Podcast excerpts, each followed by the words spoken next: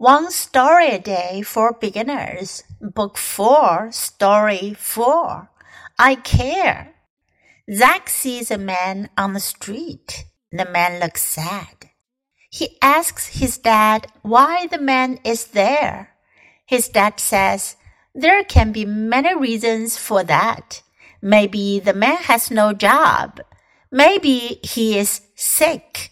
Or he has not eaten all day. Zack stops to talk to the man. I am Zack, he says. I care about you. Here is a sandwich. I hope you like it.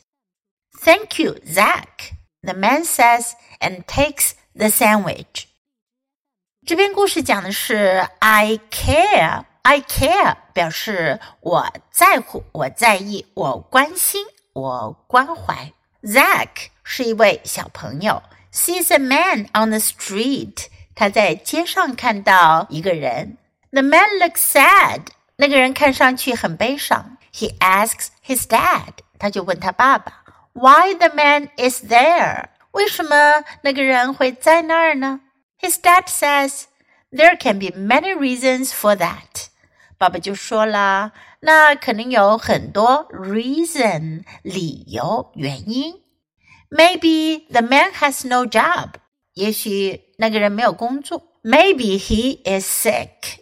也许他生病了。Or he has not eaten all day. 或者他一整天没吃过东西了。Zack stops to talk to the man. 扎克就停下来跟那个人交谈。I am Zack, he says. 他说我是扎克。I care about you. 我很关心你。Here is a sandwich. 这是个三明治。I hope you like it。我希望你喜欢它。Thank you, Zach. The man says。那个人就说啦：“谢谢你，扎克。” And takes the sandwich。他收下了三明治。Now listen to the story once again. I care.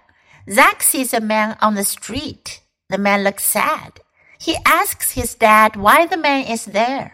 His dad says there can be many reasons for that. Maybe the man has no job. Maybe he is sick. Or he has not eaten all day. Zack stops to talk to the man.